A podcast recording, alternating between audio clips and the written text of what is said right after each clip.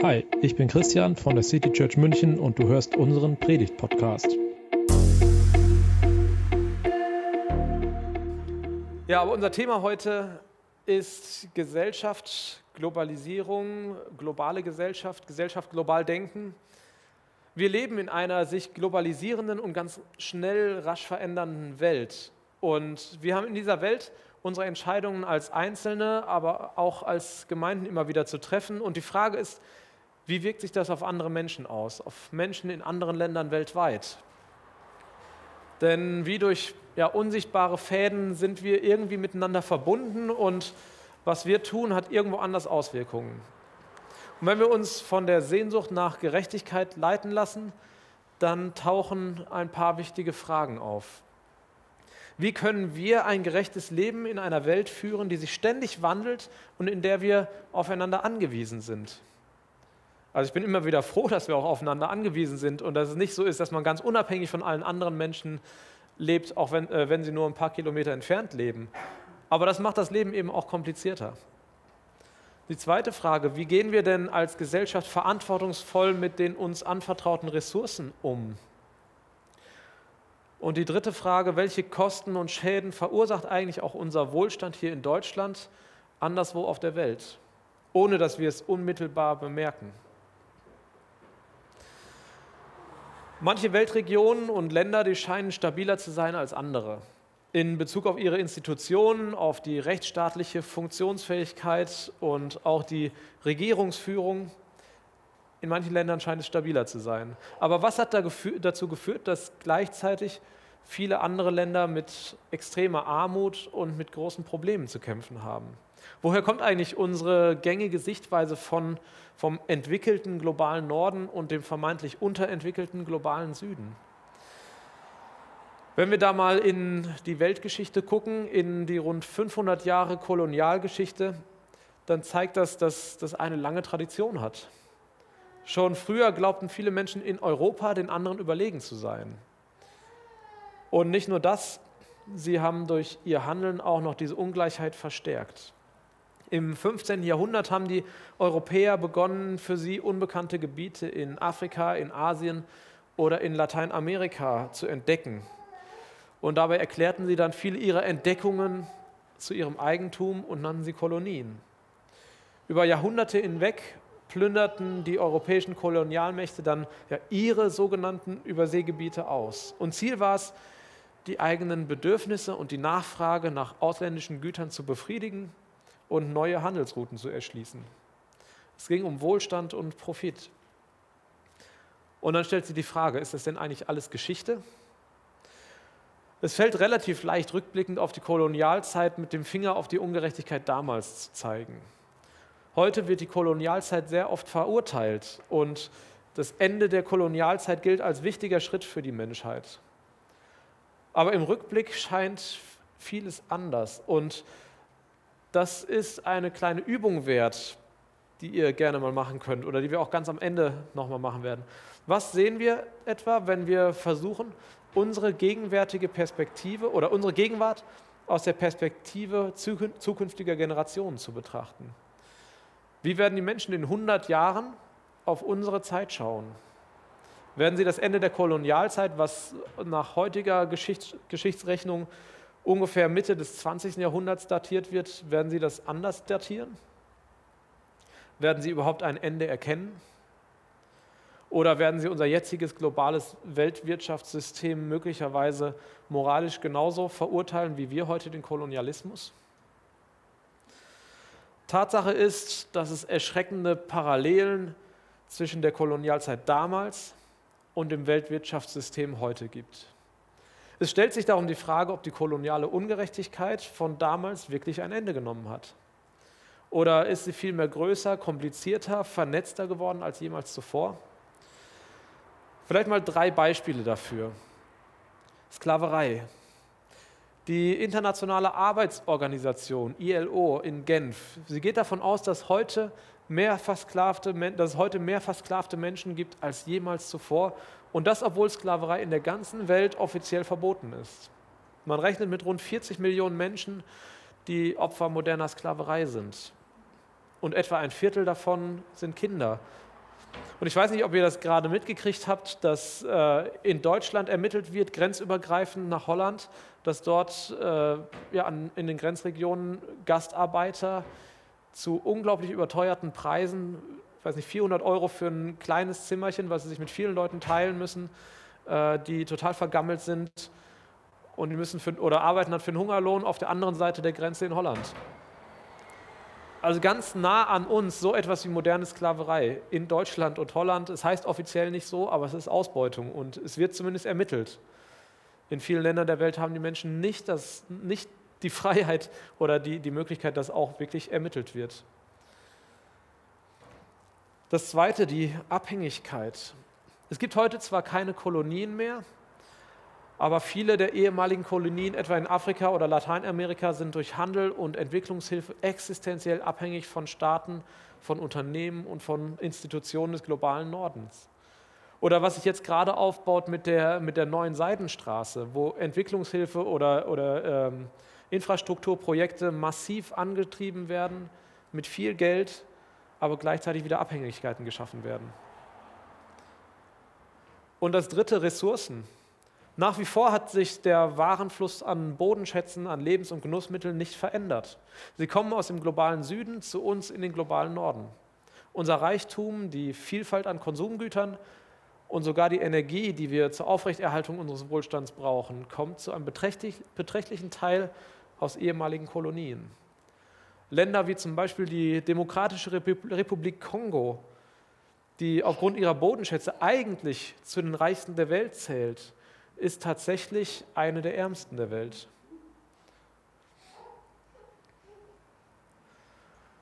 Es gibt noch ein weiteres Erbe der Kolonialzeit, dass wir, wir reichen industrialisierten Gesellschaften die negativen Effekte des Handelns auf Menschen und Länder in, in ärmeren Regionen der Welt auslagern. Das wird als Externalisierung bezeichnet. Wir leben so gut, weil es anderen Menschen so viel schlechter geht. Dieses Prinzip der Externalisierung kann man auch noch mal an Beispielen verdeutlichen. Das eine virtueller Flächenhandel. Zum Beispiel der Sojaanbau in Argentinien. Seit 1997 hat sich die weltweite Sojaproduktion mehr als verdoppelt. Und Grund dafür ist vor allem die wachsende Nachfrage nach Futtermitteln für die Fleisch- und Milchproduktion. 2017 wurden 48 Prozent weltweit allein in Brasilien und Argentinien produziert. Fast zwei Drittel der, der befruchtbaren Fläche in Argentinien sind von Sojapflanzen bedeckt. Das ist ein Gebiet von der Größe, wenn man es jetzt mal in Europa, das ist uns vielleicht näher, liegt uns eher vor Augen, eine Fläche von ungefähr die Fläche von Großbritannien. Nur für Sojaanbau. In weiten Teilen Argentiniens und im südamerikanischen Sojagürtel hat sich für die Fleischversorgung der wohlhabenden Gesellschaft eine ausgeprägte Monokultur etabliert. 200 Millionen Tonnen werden weltweit jährlich geerntet. Und es werden zunehmend Pestizide eingesetzt, die, ja, die Land, die, von der die Landwirtschaft abhängig geworden ist. Und das führt zur Zerstörung der ländlichen Lebensformen, zu Landflucht, zu Gefährdung der öffentlichen Gesundheit, zu dauerhaften ökologischen Schäden, zu struktureller wirtschaftlicher Abhängigkeit. Ein koloniales Erbe, Externalisierung. Das zweite, der virtuelle Wasserverbrauch. Auch hier wieder ein Beispiel in der Produktion von Alltagsgütern. In den vergangenen Jahren ist der Wasserverbrauch bei uns hier in deutschen Haushalten beständig gesunken. Wir verbrauchen weniger Wasser.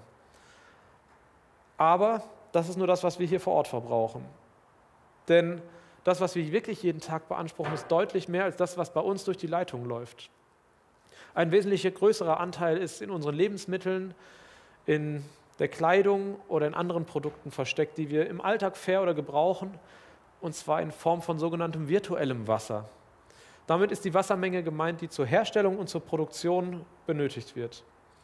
Und in Kombination mit der Information darüber, wo dieses Wasser herkommt, da wird von einem Wasserfußabdruck gesprochen, der Wasserfußabdruck eines Landes der ist zwar bei der Produktion von, äh, und der ist bei der Produktion von Alltagsgütern relevant. Mal als Beispiel, wie viel Wasser verbraucht zum Beispiel ein Apfel? Ich weiß nicht, was denkt ihr? Könnt einfach mal was reinrufen. Wie viele Liter Wasser verbraucht ein Apfel, der ungefähr 125 Gramm wiegt? Zwei. Zwei Liter. Wer bietet mehr? 20. Wer, wer bietet mehr? Also bei einem Apfel sind es 125 Liter. Oder eine Tasse Kaffee.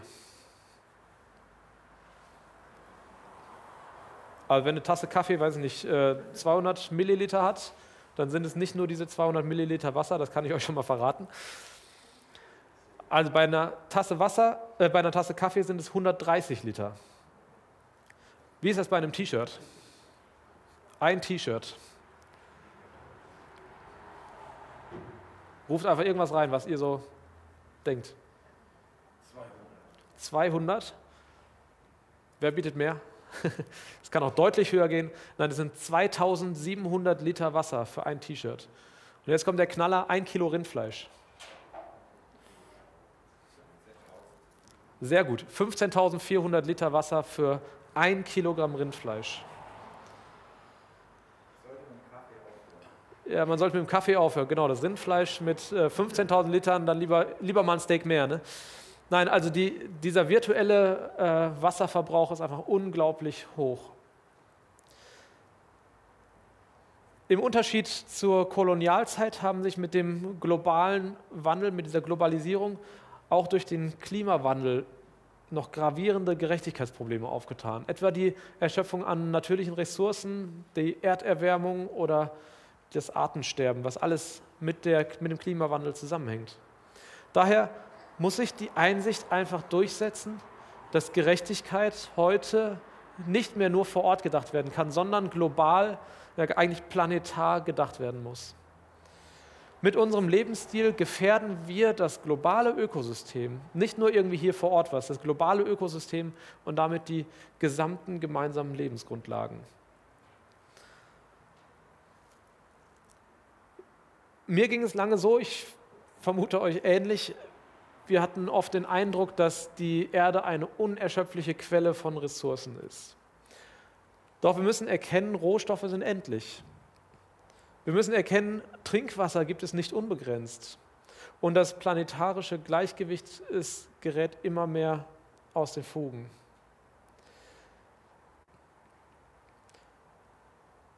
Und Folgen davon sind ganz praktisch zu, zu sehen.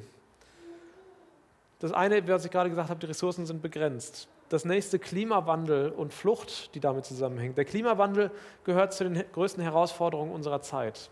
Die Folgen der Erderwärmung sind heute schon deutlich spürbar. Der Meeresspiegel steigt an, es gibt langanhaltende Dürren mit Ernteausfällen, Hungersnöte, Wasserknappheit.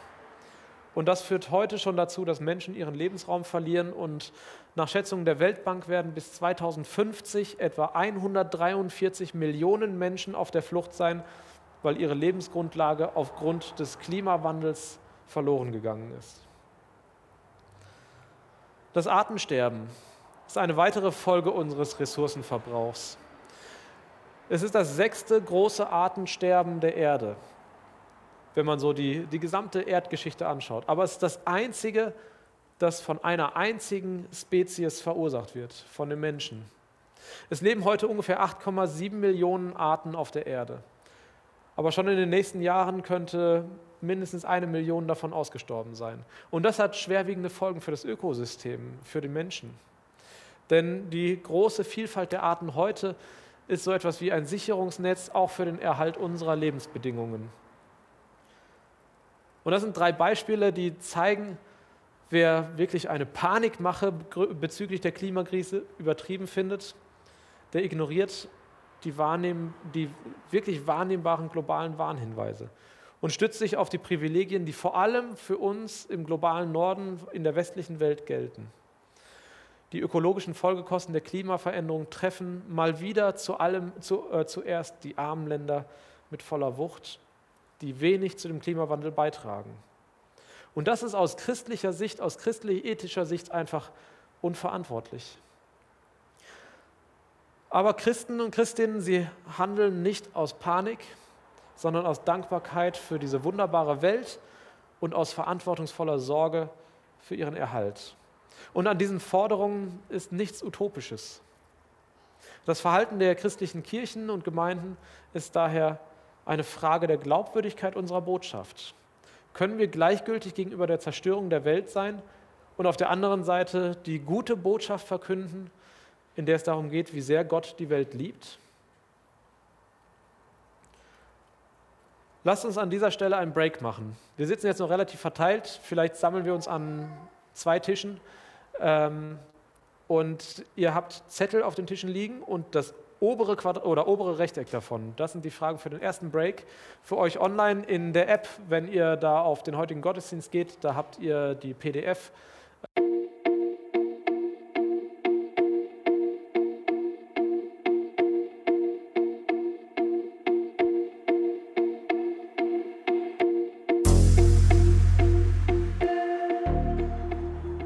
Ja, die Frage ist, was für eine Art von Wandel brauchen wir denn, um den Traum von einem würdevollen Leben für alle Menschen näher zu kommen?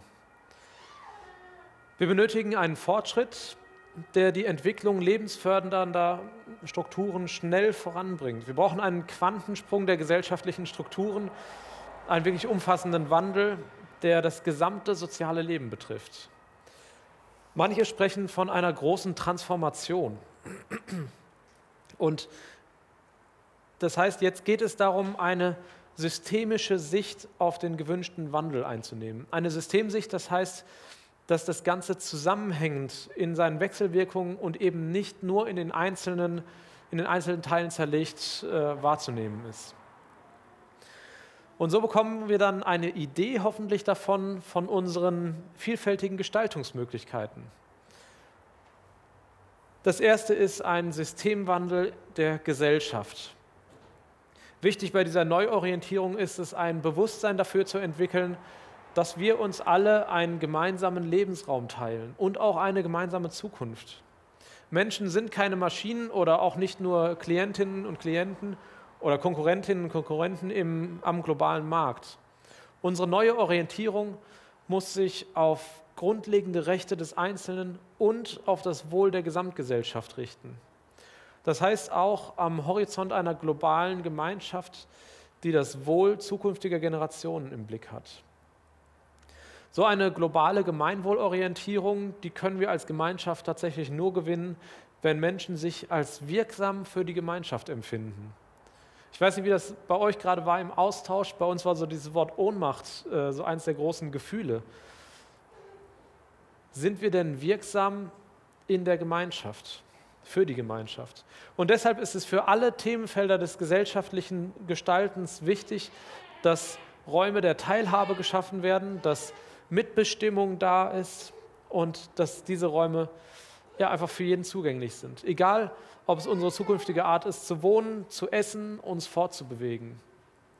Und wenn wir selbst zum Beispiel über unsere Arbeitsplatzbedingungen mitbestimmen können, wenn wir eine direkte Beziehung zu unseren Lebensmitteln haben, zu deren Herstellung oder wenn wir zum Beispiel Teil einer Energiegenossenschaft sind, also wenn wir selbst uns damit auseinandersetzen, wie unsere Energie produziert wird, dann merken wir, dass dass die Form unseres Zusammenlebens eben nicht in Stein gemeißelt ist, sondern durch das entsteht, was wir zusammen entwickeln. Und ich glaube, eine global gerechte Gesellschaft lässt alle Mitglieder dieser Gesellschaft ihre Stimme, Stimmen und Gaben zur Mit Mitgestaltung einsetzen. Denn nur so erfährt jeder Mensch in seiner, äh, so, denn nur so erfährt sich jeder Mensch in seiner von Gott gegebenen Würde und Wirkmacht. Das Zweite, ein Systemwandel in der Wirtschaft. Die Wirtschaft ist ein ganz zentraler Bereich der modernen Gesellschaft und der modernen Welt. Und hier wird Wachstum vor allem in Zahlen gemessen. Die Frage ist aber, ob, äh, ob Zufriedenheit und Glück sowie, äh, nee, anders. Zufriedenheit und Glück können so wie das Wachstum im gesellschaftlichen und persönlichen Miteinander nur ganz bedingt in Zahlen gefasst werden. Und nötig ist deshalb auch die Entzauberung, Entzauberung einer magischen Auffassung des Marktes, als ob sich alle Probleme allein durch Betriebsgewinne oder Einzelpersonen lösen ließen. Wachstum darf kein Selbstzweck sein. Die Wirtschaft benötigt ein anderes Ziel als Wachstum. Wohin soll es denn wachsen? Wir brauchen eine Wirtschaft, die dem Leben dient, einem gelingenden, einem guten Leben, einem Leben, das die menschliche Würde, einem Leben, das das Wohlergehen aller und den Erhalt der Schöpfung äh, gewährleistet. In der Politik braucht es einen Systemwandel. In demokratischen Rechtsstaaten, da sind Menschen Wählende. Sie sind politisch Handelnde. Jeder Wählende kann mitbestimmen und Mächtige auch zur Rechenschaft ziehen. Auch die Staaten und ihre Rechtssysteme sind zentrale Akteure in dieser ganzen globalen Geschichte. Für große Veränderungen braucht es nicht nur politische Mehrheiten, sondern eine möglichst große Bandbreite an politischen Entscheidungsträgern und Trägerinnen, die sich an der globalen Gerechtigkeit und Nachhaltigkeit auch über das klassische Lagerdenken der Parteien hinweg orientieren. Es darf nicht die Frage sein, bist du in der FDP, in der CDU, bei den Grünen, SPD oder wo auch immer, ob dieses Thema dir am Herzen liegt. Damit diese Bedingungen im politischen System entwickelt und umgesetzt werden können, braucht es mehr und bessere Möglichkeiten, Politik mitzugestalten. Für Menschen aus allen gesellschaftlichen Kontexten. Nicht nur die, die sowieso Akademiker sind und äh, sich da einsetzen oder einsetzen können, sondern wirklich aller Menschen, ganz egal, wie sie leben. Auch bei der Bildung braucht es einen Wandel.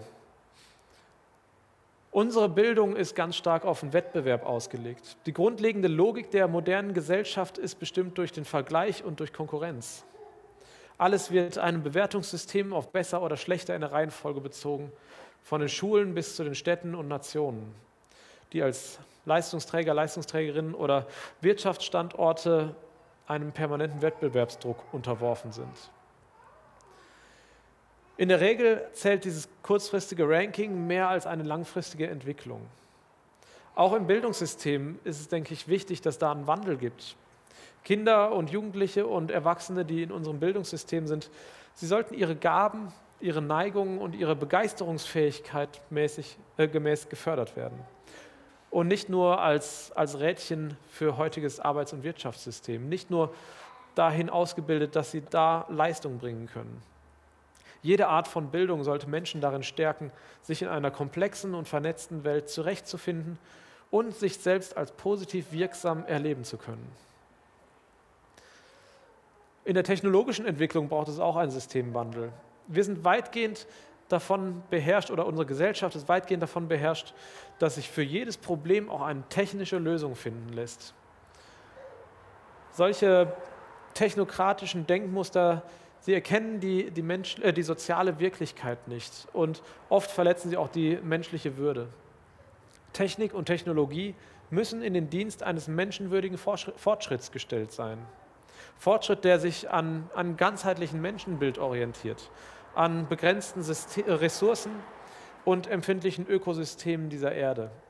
Wir hatten äh, vor zwei Wochen schon das Thema planetare Grenzen.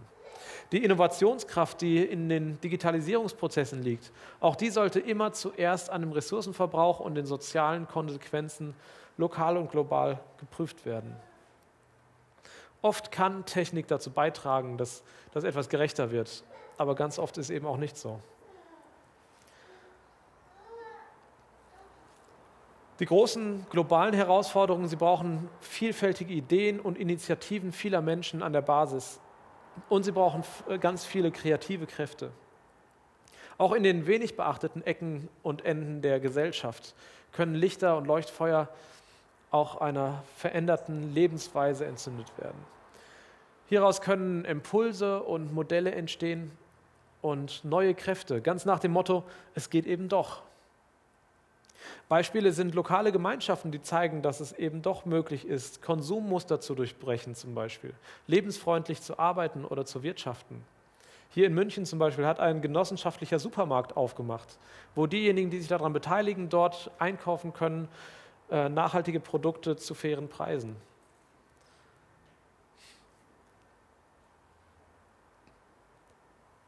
Es können Gemeinschaften entstehen, die sich am Wert am, am Wert der weltweiten Solidarität ausrichten, die verantwortungsvoll mit ihren Möglichkeiten und Ressourcen umgehen. Das könnte auch ein Urban Gardening Projekt sein, wo man wieder einen Bezug zu seinen Lebensmitteln bekommt. Vielleicht eine Mahnwache oder eine, eine Demonstration von einer Organisation, die sich für soziale Gerechtigkeit einsetzt. In München zum Beispiel zurzeit immer wieder die Parents for Future, die sich, äh, ja, die sich in der Stadt treffen, die Stammtische haben, die sich dafür einsetzen, dass wir mehr auf die, auf die Zukunft der nächsten Generation gucken, auf die Zukunft unserer eigenen Kinder und deren Kinder.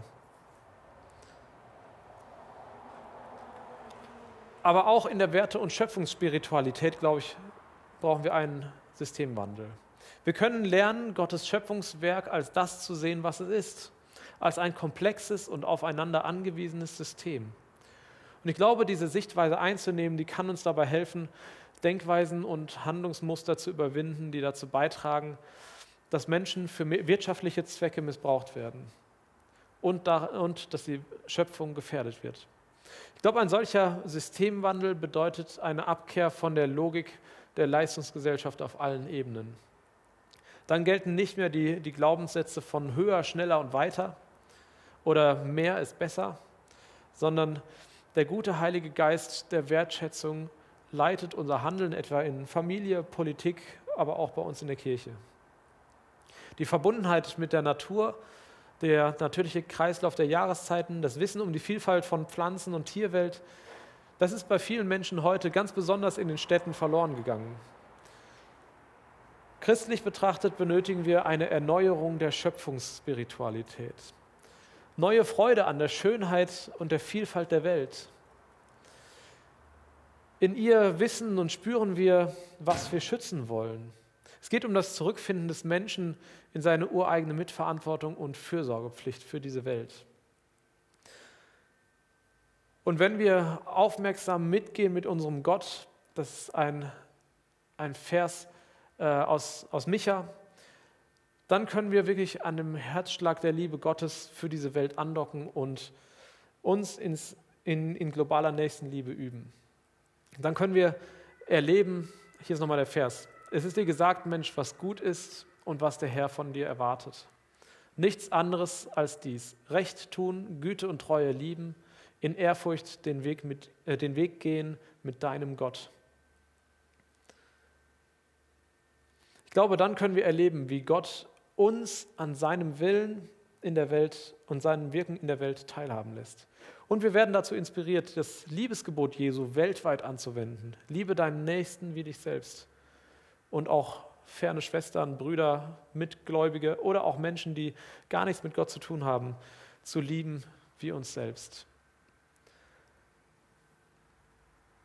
Wir gehen nochmal in die Gruppe oder in die Gruppen. Ähm, online bleibt ihr diesmal in einem Raum, ähm, genau, um euch auszutauschen. Und äh, wir haben noch mal ein paar Minuten Zeit, uns mit dem unteren Kästchen zu befassen. Und danach möchten wir nochmal ein Lied gemeinsam singen. Das war die Predigt aus der City Church München. Wir freuen uns, wenn du auch nächstes Mal dabei bist. Und bis dahin wünschen wir dir eine gute Woche.